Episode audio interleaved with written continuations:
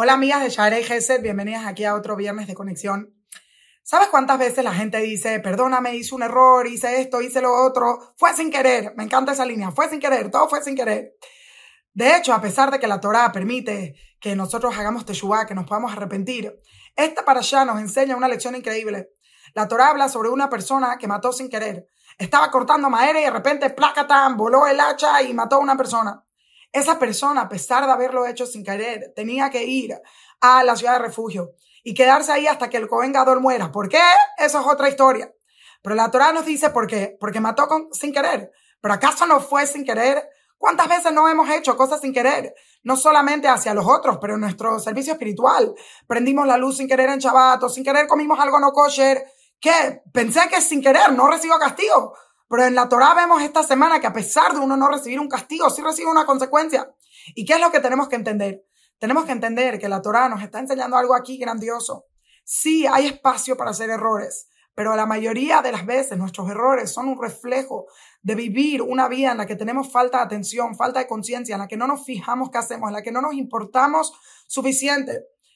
Y por lo tanto, nos está diciendo, tuviste que tener más cuidado. Y si hubiera sido cuidadoso, esto no hubiera sucedido.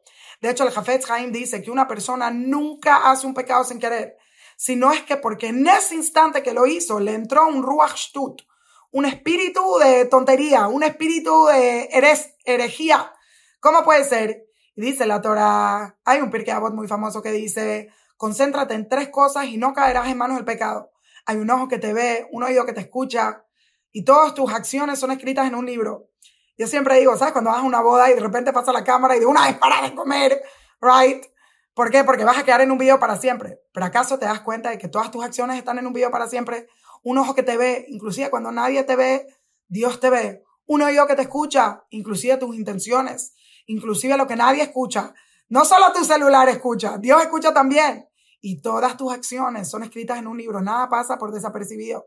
Ahora déjame preguntarte, si en verdad tuvieras conciencia que Dios te está viendo, escuchando todo a cada instante, ¿acaso sin querer prenderías la luz de Shabbat?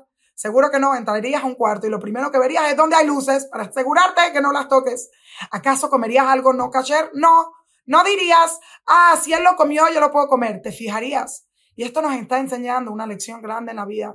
Hay que aprender a vivir con mayor conciencia, mayor atención, darnos cuenta de lo que hacemos, fijarnos, cuánto te importa. Hoy en día todo el mundo dice, es mi vida, déjame hacer errores, déjame hacer lo que yo quiera. Yo siempre digo, esa es la frase más estúpida que existe.